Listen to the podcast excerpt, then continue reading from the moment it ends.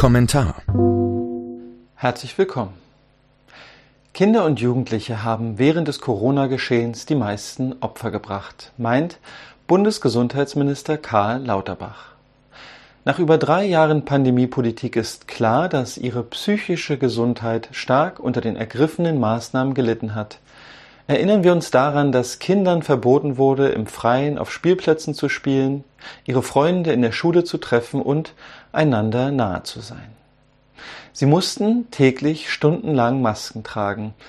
All diese Maßnahmen stellten sich im Nachhinein und insbesondere mit Blick auf Schweden größtenteils als medizinisch unwirksam heraus. Außerdem brachten sie ein enormes vorhersagbares Schädigungspotenzial mit sich. Aus Sicht des Kindheitsforschers Professor Michael Klund kamen die exzessiven Praxen stundenlanger Maskenpflicht, verbunden mit anderen rigiden Maßnahmen einer nachhaltigen Kindeswohlgefährdung gleich. In Deutschland ist seit 2010 die UN-Kinderrechtskonvention rechtlich bindend und gilt als Bundesgesetz. Artikel 13 besagt klar und deutlich, bei allen Maßnahmen, die Kinder betreffen, ist das Wohl des Kindes ein Gesichtspunkt, der vorrangig zu berücksichtigen ist. Nun veröffentlichte Protokolle des Corona-Expertenrats decken auf, dass die Regierung gezielt und bewusst Angsterzeugung gegen die jungen Menschen in diesem Land einsetzen wollte.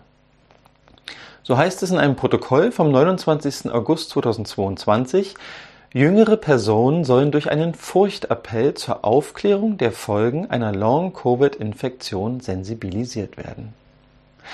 Abgesehen davon, dass Long-Covid für diese Altersgruppe keine besondere Gesundheitsgefahr darstellt, verbietet sich der Einsatz von Angsterzeugung als Verhaltensmanipulation aus ethischen Gründen. Aber eigentlich ist das nichts Neues.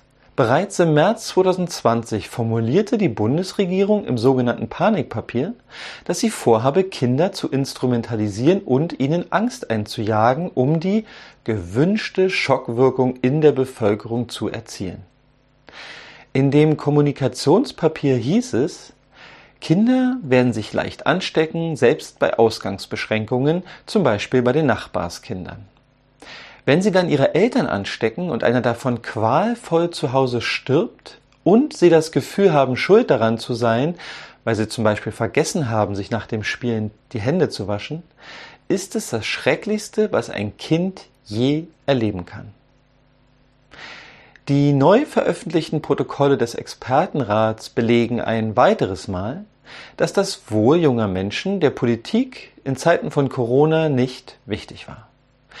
Sie zeigen glücklicherweise auch, dass die anwesenden Mitglieder den Furchtappell kritisierten.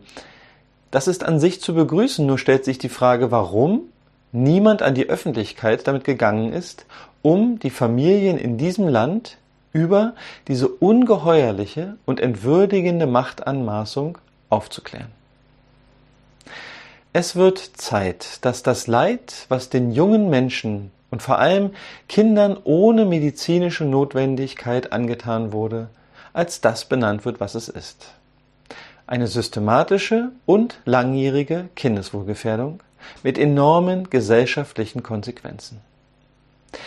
Diese gilt es aufzuarbeiten und sich dann bei diesen jungen Menschen in aller Form zu entschuldigen.